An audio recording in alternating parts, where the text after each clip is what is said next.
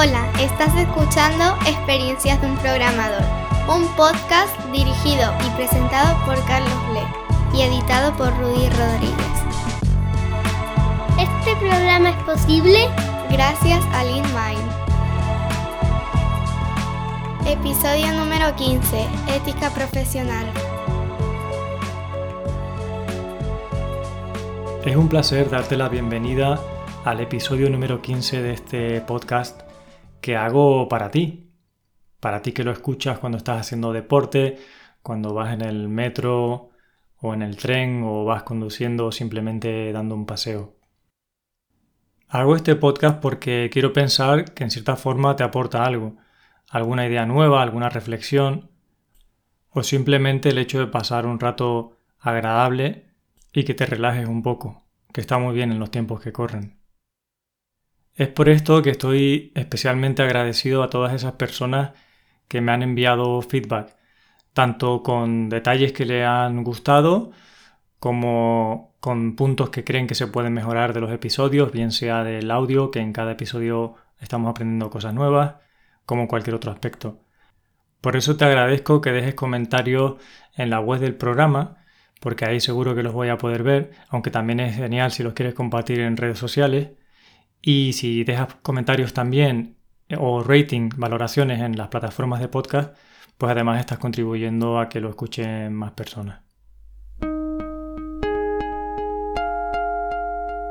Este es un episodio especial porque es la primera vez que un oyente del programa envía una consulta sobre un tema que le gustaría tratar. Es decir, el tema de este episodio está propuesto en este caso por José Ibáñez, que amablemente ha enviado un audio con sus inquietudes y que espero poder resolver en parte, pese a que es un tema bastante complicado y que además creo que las contribuciones de las personas que han enviado audio también para este episodio pues van a ayudar. Y con esto aprovecho a recordarte que tú también puedes contribuir en cualquier momento. Por ejemplo, si escuchando este episodio tienes alguna idea que te gustaría compartir, puedes enviar un audio haciendo referencia al episodio número 15 y plantear tu comentario, tu duda o tu reflexión. No pasa nada, lo pondremos con carácter retroactivo, por lo cual simplemente tienes que hacer referencia al episodio número 15 y dejar tu mensaje. Por otro lado, si quieres contribuir con episodios futuros, te invito a que te suscribas a mi newsletter, porque ahí a veces cuento cuáles son los episodios que van a venir, de tal manera que te da tiempo a mandar tu audio. Además, la suscripción al newsletter para mí es una forma de medir en cierta manera el impacto o el alcance del podcast. Y además comparto otras publicaciones como por ejemplo artículos en mi blog, tanto en el personal como en el corporativo. Y ahora hacia final de año también habrá algunas sorpresas para suscriptores. Hablando del cierre de año, en los próximos días se publicará también el último episodio, el 16, el último del 2020, que va a ser un especial a los 10 años de TDD y ya te explicaré qué significa este exactamente en el próximo, donde estoy recopilando un montón de contribuciones de amigos y de personas con las que he trabajado en este tiempo. Por lo tanto, si escuchas esto, aún puede ser que estés a tiempo de enviar tu contribución al siguiente y último del año. A continuación, te paso ya con la pregunta que nos ha enviado José Ibáñez. Hola Carlos, ¿qué tal? Al habla José Ibáñez. Un tema que me genera especial interés y del que me gustaría que hablases es el de la ética y los principios del developer, y de cómo estos afectan a la relación del developer con la organización para la que trabaja. En primer lugar, ¿qué sucede si como developer me veo involucrado en un desarrollo que se opone frontalmente a mis principios? Por ejemplo, en mi caso, sería que mi empresa me encargara un desarrollo para una casa de apuestas online. Por otro lado, un tema diferente, aunque también relacionado con la ética, sería el del diseño de las apps y de si no debiera existir algún tipo de límite al empleo de los estudios sobre psicología, behavioral design, etc., para la obtención de un beneficio económico. Estoy hablando de aplicaciones que, lejos de ser herramientas, son armas específicamente diseñadas para incrementar el tiempo en pantalla, a costa muchas veces de la salud del usuario, y que utilizan técnicas tales como las notificaciones push, el scroll infinito o el análisis comportamental, entre un largo etcétera. Me despido dándote las gracias por tu labor de divulgación en general y por tu podcast en particular. Un saludo para ti y para todos los oyentes de Experiencias de un Programador. Para ser la primera propuesta, menudo bombazo, ¿eh, José? Me lo has puesto muy complicado en este caso. Porque hay que reconocer que me queda muy grande. Yo no soy filósofo, no he estudiado filosofía, ni derecho, ni historia. Y me considero bastante inculto en humanidades, en realidad. Pero aún así me voy a mojar. Mm, este podcast no es para que te creas lo que yo digo, sino que prefiero que saques tus propias conclusiones. Por más que a veces hable con mucha seriedad, lo hago desde mi experiencia subjetiva y condicionada. Y es muy fácil que dentro de 10 años escuche el podcast y yo mismo, si, bueno, si es que estoy vivo en ese momento, diga, anda lo que dice, mira, mira, mira cómo es, equivocado estaba. Y sin embargo, creo que es la gracia de este podcast, que me moje y que te cuente mi opinión y mis experiencias. Lo primero que hice para preparar el programa fue irme a la RAE y buscar qué significa ética. Y la RAE dice conjunto de normas morales que rigen la conducta de la persona en cualquier ámbito de la vida. Bastante complicado, la verdad. Voy a hacerme un poco de auto-spoiler de este episodio y te diré que para mí la forma de entender la ética se resume en no hacer a los demás lo que no quieres que te hagan y hacer a los demás lo que te gustaría que hicieran contigo. Que se trata de una cuestión de valores y de integridad, de coherencia. Por lo menos coherencia con uno mismo. Sí tengo bastante claro que la ley como framework, nosotros que hablamos tanto de framework en este sector, es bastante pobre.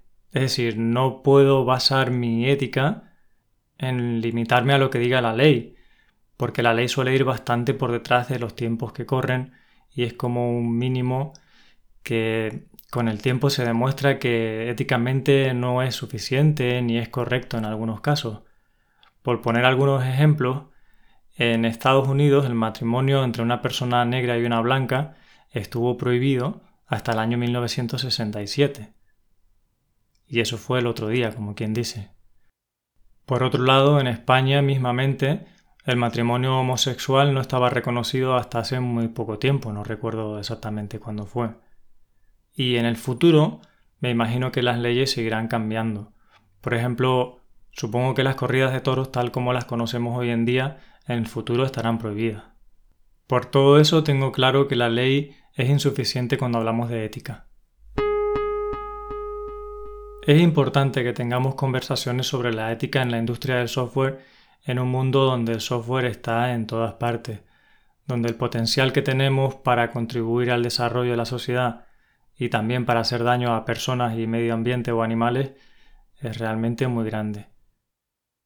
Este tema de la ética profesional en mi opinión, se habla a menudo demasiado a la ligera, desde el desconocimiento, juzgando gratuitamente, para lo cual da mucho pie las redes sociales, pero este tipo de discusiones poco profundas y con una crítica destructiva no ayudan al cambio, ni siquiera nos ayudan a que como individuos podamos tomar las mejores decisiones.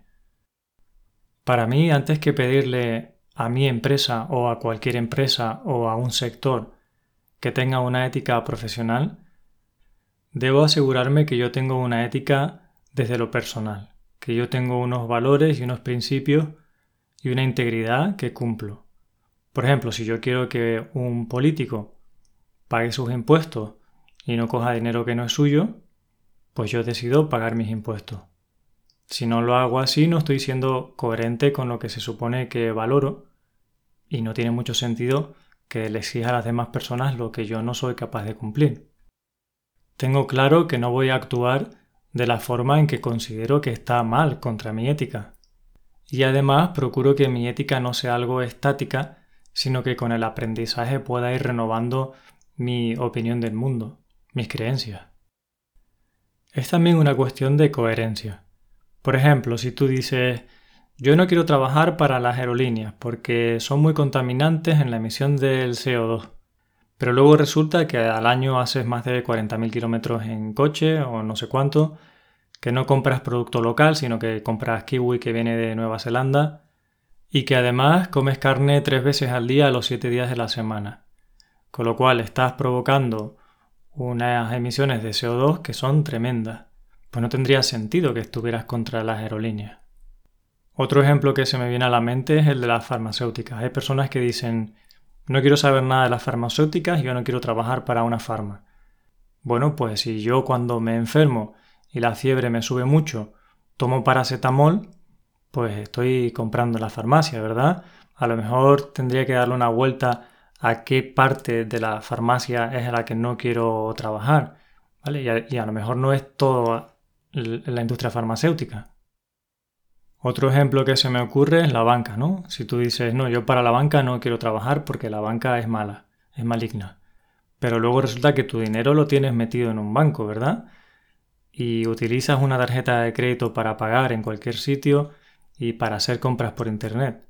Y tienes la tranquilidad, te gusta tener la tranquilidad de que si te roban dinero por internet el banco te lo devuelve y que puedes ir a un cajero automático y sacar dinero, ¿verdad? Entonces a lo mejor no puedes pensar en la, en la banca como blanco y negro, sino qué aspecto en concreto, qué producto, qué proyecto de la banca es aquel en el que no querrías trabajar. Como ves es una cuestión de grises, no de blanco ni de negro. Antes de criticar gratuitamente a una industria, a una empresa, yo me planteo si estoy siendo íntegro con mis propias convicciones o si estoy siendo hipócrita. Procuro no juzgar, sino informarme primero, conocer el contexto de los demás y tratar de entender el por qué hacen las cosas. Porque incluso la forma de cambiar aquellos sectores o industrias o empresas que no encajan contigo éticamente no es desde el punto de vista que tú eres el bueno y ellos son los malos. Desde ese punto de vista no sucede la conversación y es muy difícil que se produzca ningún tipo de cambio.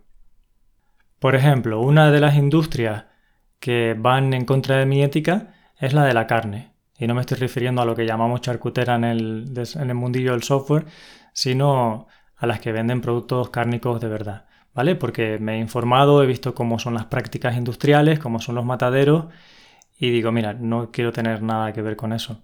Pero si recibiera una llamada de una gran empresa cárnica que quiere que haga software con ella, para ellos, para algún tipo de proyecto, y mi primera reacción es un no, sin conocer absolutamente nada más, va a ser muy difícil que yo pueda cambiar algo.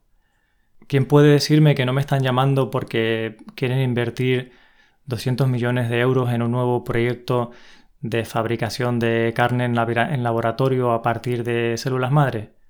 Si no estoy dispuesto por lo menos a conocer qué es lo que quieren, no voy a poder ayudarles al cambio. Luego, si cuando me expliquen lo que buscan hacer resulta que no va con mi ética, pues denegaré la petición si me lo puedo permitir y ya está, ya otra cosa. Esto me recuerda un par de experiencias reales que he tenido años atrás. Hace tiempo me llamaron de una multinacional para ayudarles en un proyecto de defensa, ¿vale? Entorno militar. Resulta que eran compañeros de la comunidad Craftsmanship con los que había trabajado en algunos talleres, en algunos congresos y que nos entendíamos muy bien. La verdad que una gente muy maja, pero la verdad que yo hasta ese momento no sabía a lo que se dedicaban. Entonces les pregunté de qué iba el proyecto concretamente porque tenía mis dudas sobre si yo quería formar a equipos de desarrollo que estaban dando soporte a la industria militar.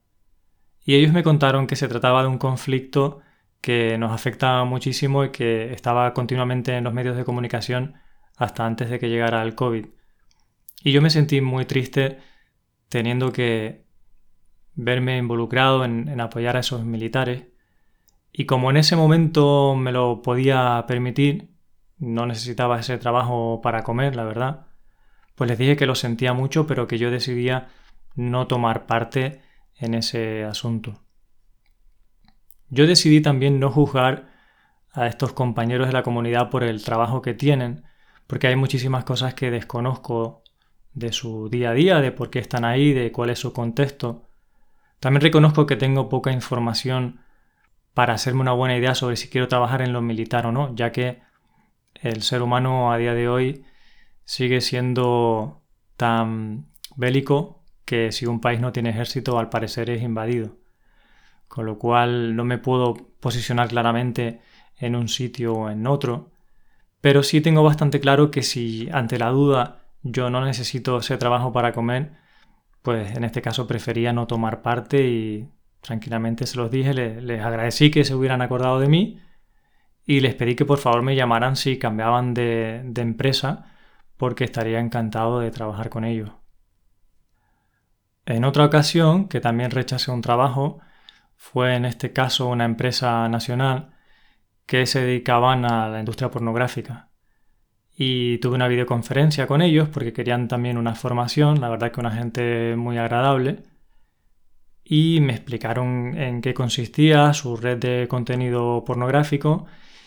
Y de nuevo amablemente decidí no trabajar con ellos y en este caso no les di demasiadas explicaciones, sino lo que hice fue ponerles en contacto con otra persona que creía que sí les podía dar ese servicio.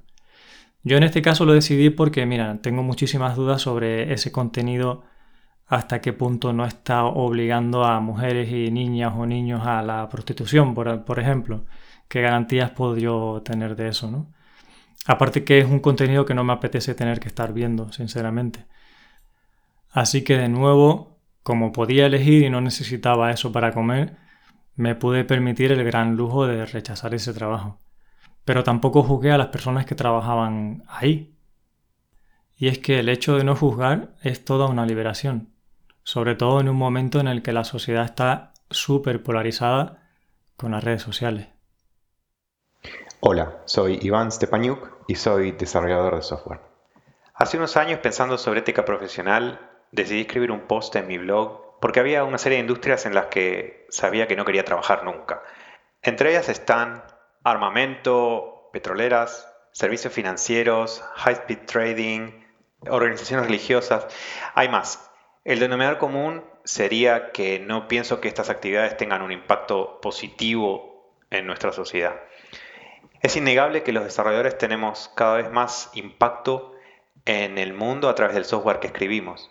Si nuestra única preocupación es hacer bien nuestro trabajo y no nos preocupamos sobre las consecuencias que tiene nuestro trabajo, nos arriesgamos a convertirnos en mercenarios. En ningún momento sugiero que esta lista es universal y creo que diferentes personas tienen diferentes umbrales y diferentes sensibilidades. No obstante, me parece importante que como desarrolladoras nos hagamos la pregunta de si somos consistentes con nuestros propios valores y principios y que quizás cada uno haga su propia lista. Luego hay ciertas cosas que tengo clarísimas que no aceptaría. Por ejemplo, independientemente del sector o la industria, una empresa que no respeta a las personas que trabajan ahí, donde hay gritos, donde hay insultos, es una empresa con la que yo no voy a trabajar. Así sea una ONG, me da igual. Por eso a veces el matiz no está tanto en qué sector o en qué industria, sino es exactamente qué personas están ahí, cuáles son sus motivaciones, cuál es el impacto de lo que están haciendo es un tema que no es nada fácil de encasillar. Hay una serie de cuestiones que me preocupan teniendo en cuenta el poder tan fuerte que tienen las grandes empresas tecnológicas hoy en día y la polarización que hay, como son la censura, la libertad de expresión, la presunción de inocencia. Y me preocupa porque no sé hasta qué punto las personas que trabajan en esas tecnológicas están bien informadas tienen un criterio y una educación en materia de ética, por ejemplo. Y hasta qué punto estamos en una dictadura que viene de mano de la tecnología. A mí me llamó mucho la atención un documental que se llama The Creepy Line, con la línea espeluznante, donde hablan, por ejemplo, de cómo de un día para otro, de un momento a otro, cerraron el canal de YouTube de Jordan Peterson, supuestamente por su inclinación hacia la derecha política. La verdad es que yo he oído bastantes charlas de Peterson y no infiero en su discurso nada que me parezca que sea irrespetuoso, que incite al odio, a la violencia. Sinceramente te podrá gustar más o menos, pero no veo la justificación para cerrar su canal de golpe, su cuenta de correo e incluso el acceso al buscador. Y no solo le pasó a Peterson, le han pasado a más personas. Entonces que haya una serie de personas, entiendo que desarrolladores de software también, desde su torre de control, decidiendo quién puede hablar y quién no, me parece bastante preocupante y bastante grave. Las grandes tecnológicas tienen la capacidad de hacer que todo un país decida votar a un lado o a otro, como puede verse en el documental The Great Hack o El Gran Hackeo, donde se habla de la estrategia que siguió Cambridge Analytics en muchos países y que es realmente espeluznante. Yo diría que incluso mucho más impactante que el documental de Social Dilemma, que curiosamente le ha impactado a mucha gente que incluso desarrolla y que yo creo que está bastante bien contado, pero tiene poco de sorprendente porque si trabajas en software y si usas todas esas herramientas es bastante evidente que están eh, jugando con la psicología y la manipulación de forma permanente. No me gustaría vivir en un futuro en el que los desarrolladores censuran a otras personas por su ideología política. Sobre todo porque los desarrolladores no tenemos formación en antropología, psicología, ciencias políticas, historia, filosofía. En definitiva, no creo que seamos las personas más adecuadas para tomar decisiones que son tan importantes. Y de aquí la importancia de que hablemos de ética profesional y lo enfoquemos desde un punto de vista integral y profundo. En esta línea me gustaría también reflexionar sobre lo importante que es separar el trabajo de una persona de esa persona en concreto. Volviendo a los ejemplos, recuerdo que no hace mucho hubo una polémica con Robert C. Martin, también conocido como Uncle Bob, el creador del célebre libro Clean Code, porque al parecer había hecho unas afirmaciones que eran machistas o eran racistas, no recuerdo muy bien, no estoy súper informado, pero pongamos que sí, que resulta que el hombre es todas esas cosas. Y entonces había personas que decían, bueno, pues yo ya su libro no lo voy a recomendar, yo ya no voy a seguir nada de lo que él haga sobre su trabajo, y además si tú decides seguirle me vas a caer mal a mí, yo no voy a querer tener nada que ver contigo. Y yo pienso que son mezclar dos cosas que no tienen nada que ver una con la otra. Es decir, aunque mañana resulte que este hombre mate a otra persona y salga en las noticias, yo seguiré recomendando su libro, porque me parece un gran trabajo que ha contribuido muchísimo a nuestra industria y en ese libro no hay ningún contenido explícito que yo sepa que sea racista ni machista ni pueda hacer daño a nadie en este sentido. Todo lo que ha traído su trabajo ha sido muy positivo para la industria referente a su libro y a sus vídeos también. A lo largo de la historia ha habido especialmente muchos hombres que han sido machistas, por lo que estaban viendo en ese contexto histórico, por ejemplo, Einstein. ¿Y qué vamos a hacer? ¿No vamos a usar ahora la teoría de la relatividad? Era una persona que tenía sus fallos como ser humano como los tiene todo el mundo. En su caso, además, fue uno de los que firmó la carta a Roosevelt con el tema de la bomba atómica y se dice por ahí que ayudó en su redacción. Así que podríamos también culparle en cierta medida de las bombas de Hiroshima y Nagasaki y dejar divulgar toda la ciencia que vino de Einstein. Para mí esto no tendría sentido, no es así como estamos construyendo la humanidad. De hecho, Internet se inventó para la guerra, fue un invento militar, así que si tú te declaras contrariamente a lo militar, pues a lo mejor no deberías usar Internet. De hecho, la mayoría de grandes avances que han sido tecnológicos se deben a la guerra, a la Primera y la Segunda Guerra Mundial, debemos mucho de los avances tecnológicos que tenemos hoy en día.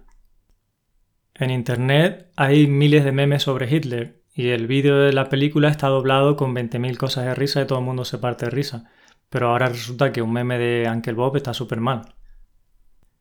En fin, creo que hay que separar muy bien lo personal del trabajo, por lo menos al respecto de los materiales que se crean. A mí particularmente como autor de un libro, no me gustaría que si hay una persona que lo encuentra útil e interesante, deje de recomendarlo porque yo le caiga mal. Yo no puedo caerle bien a todo el mundo. Pero si resulta que este podcast te, eh, me refiero a este programa, no necesariamente este capítulo, te aporta y el libro te aporta, pues no dejes de recomendarlo porque yo te parezca un capullo. De hecho, en algunas ocasiones lo soy, como lo somos todo el mundo. ¿vale? Por tanto, como no me gustaría que me pasara a mí, tampoco veo bien que le pase a Bob Martin. Es decir, que queramos ahora ignorar su trabajo o menospreciarlo porque él tenga una ideología o tenga otra. Hola, soy Xavi Albaladejo. Sobre el tema de la ética en Haití, creo que es un tema muy relevante porque la tecnología está ya en todos los lados y las empresas cada vez son más tecnológicas. Creo que hay que abordar este tema bajo dos puntos de vista, el personal y el de empresa. A nivel personal creo que tenemos responsabilidad moral sobre en qué cosas trabajamos en nuestras empresas. Em, los sistemas tecnológicos que desarrollamos producen situaciones sanas para la sociedad, dan soporte a modelos de negocio que son respetuosos con el medio ambiente.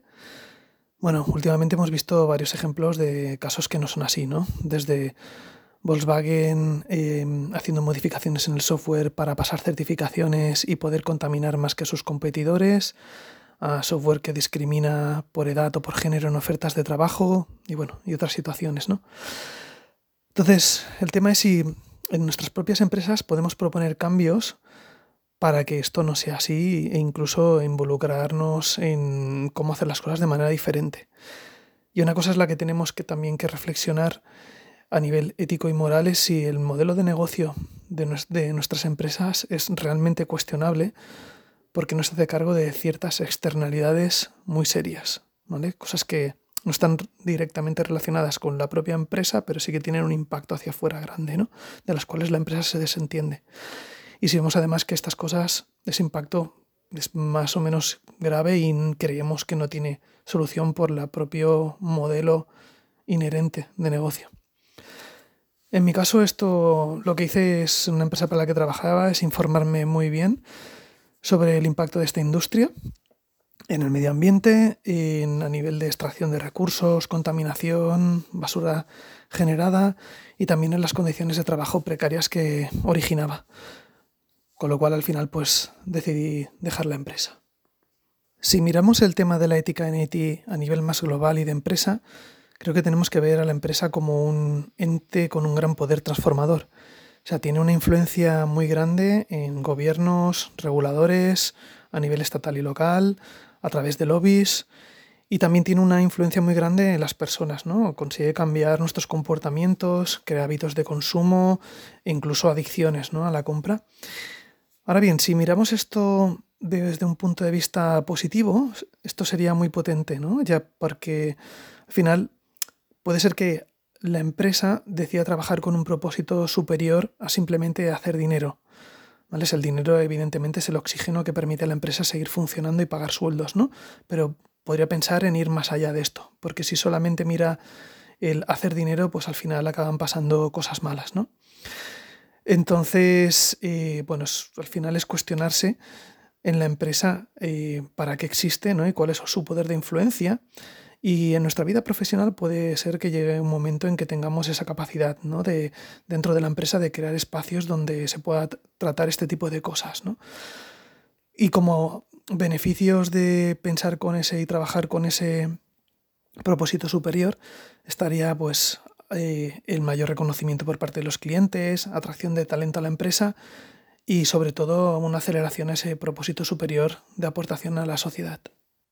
Desde el punto de vista de la tecnología y la agilidad, podemos considerar que las personas que trabajamos en Haití somos aceleradores de negocio, con lo cual no podemos seguir alimentando una industria que nos lleva a sociedades distópicas un planeta cada vez más degradado, contaminado, con menos especies y con más dolor.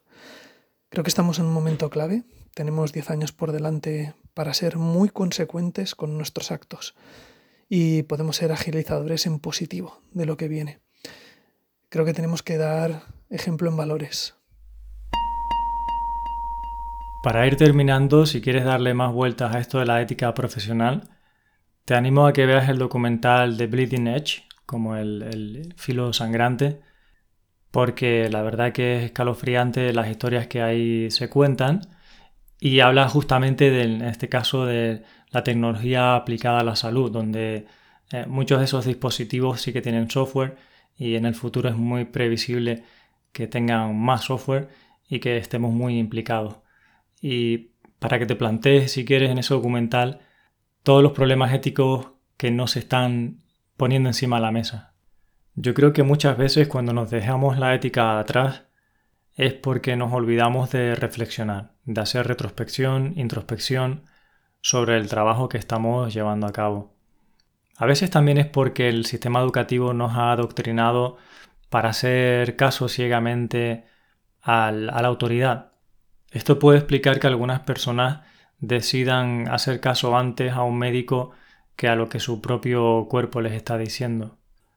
O que un desarrollador decida acatar una petición de un superior o un product owner antes que hacer caso a su propia ética, como si esto fuera algo que se pudiera delegar. Cuando hay conflicto de intereses, como sucede en el documental de Bleeding Edge, debemos estar alerta para tomar las mejores decisiones. También cuando hay avaricia por el dinero, el poder o el estatus, debemos estar especialmente alerta. Debemos de evitar cosificar a los usuarios, como si no fueran personas también.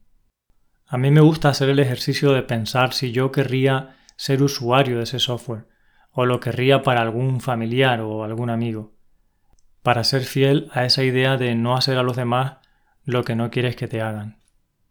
Una de las cosas que podemos hacer por ética hacia los usuarios es el de testar, testar y testar nuestro software a conciencia y no poner nada en el mercado que pueda hacer daño a las personas, al medio ambiente o a cualquier ser vivo en definitiva. Y si un producto no está listo o no es adecuado, no ponerlo a disposición de las personas que son capaces de introducirlo en el mercado antes de que sea seguro, maduro y adecuado.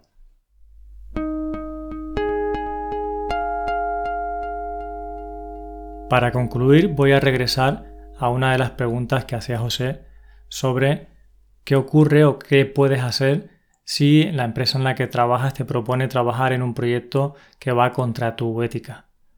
Por un lado, como he dicho en la mayoría del episodio, se trata de discernir, de informarse y por otro, una vez tienes toda la información, creo que es conveniente hablarlo y que quizá dentro de la empresa hay otras personas que no tienen ningún problema con ese proyecto y a lo mejor no te ves forzado a trabajar en ello. En caso que te vieras, pienso que tenemos tanta suerte en este sector que ahora mismo hay tanta demanda que podrías cambiar de empresa sin ningún problema. Tenemos realmente mucha suerte. Entonces me plantearía, ¿debo cambiar de empresa? ¿Esta empresa está alineada con mis valores? Porque en realidad si no lo está, antes o después me marcharé de ahí. Sería fantástico que la ética formase parte del día a día de cualquier profesional. Para ello necesitamos madurez, necesitamos conocimiento, necesitamos respeto a los demás, partir de un punto en el que uno mismo tiene unos valores éticos y querer contribuir con el desarrollo y la prosperidad. Hola Carlos y toda la audiencia, aquí les habla Caro Varada desde Buenos Aires, Argentina. Actualmente soy directora en Wingu, una organización que se dedica a desarrollar tecnología con fines sociales en todo el mundo.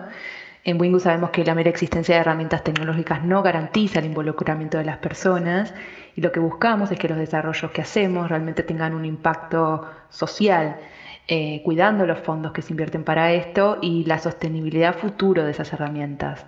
Entonces es importante que quienes van a ser usuarios o usuarias estén involucradas en el descubrimiento de la solución, ya que son quienes mejor conocen el problema. Y también capacitamos a las organizaciones con las que trabajamos para que entiendan de qué les hablamos y cuáles son las implicancias que tiene el hacer esa tecnología, el usar los datos de una u otra forma eh, por eso uno de los valores que, que trabajamos le llamamos integralidad, que es el poder dar consejos de manera transparente y construir relaciones de confianza. Y todo esto que suena muy bonito en la práctica a veces es complejo y, sí nos pasa que en muchas ocasiones invertimos esfuerzos en proyectos que, luego de entenderlos bien y, y de indagar eh, recomendamos no hacer porque vemos que ya existen otras plataformas que lo hacen de una manera más sencilla o porque las condiciones no están dadas para que la tecnología realmente haga sentido eh, en cuanto a la transformación social que busca. Entonces, en muchos casos decimos que no a proyectos que tienen financiamiento y, es algo que, realmente nos cuesta, eh, pero en esos casos nos recordamos que vale la pena apostar eh, a que la tecnología realmente eh, tenga un impacto social positivo, a no crear tecnología obsoleta y de hecho en el último tiempo estamos pensando empezando a medir también como una métrica de impacto todas esas veces que decimos que no, porque creemos que ese no también tiene muchísimo impacto. Normalmente tenemos debates como equipos sobre con qué organizaciones trabajar. El concepto de impacto social es muy amplio y nos pasa que a veces se acercan organizaciones que abanderan causas que dudamos aporten a una sociedad más justa. Entonces hay casos donde como equipo debatimos y definimos qué hacer en conjunto y cualquier persona del equipo puede manifestar este tipo de incomodidades si surgen. A medida que van surgiendo vamos generando criterios, pero siempre hay algo nuevo en lo que trabajar y pensar qué hacer.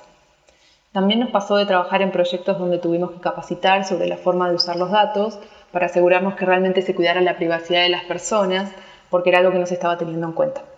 Eh, por fortuna, hasta ahora pudimos incidir en esas acciones y que se cuiden estos aspectos en los proyectos en los que trabajamos. Nos ha pasado también que si bien preferimos trabajar en proyectos de código abierto, que brinden datos abiertos, que trabajen con metodologías iterativas, con pruebas cortas, midiendo y mejorando, eh, teniendo en cuenta la experiencia del usuario y de la usuaria. Hay veces que surgen proyectos que no cumplen con todas estas características o que no nos permiten trabajar eh, con todas estas metodologías. Sin embargo, en esos casos evaluamos si nuestra participación puede generar incidencia para que la próxima vez se tengan en cuenta este tipo de metodologías y lo hacemos a través de generar confianza, de mostrar la importancia eh, durante el proceso. Buscamos entonces que nuestra participación impacte en que la próxima vez que esta institución busque hacer un proyecto lo haga ya incorporando estas características con las que creemos que se generan proyectos de mayor impacto. Espero haber respondido a tu pregunta, José. Muchas gracias por hacerla y gracias a ti que estás escuchando este episodio por estar ahí y por tu feedback. Hablamos en el siguiente.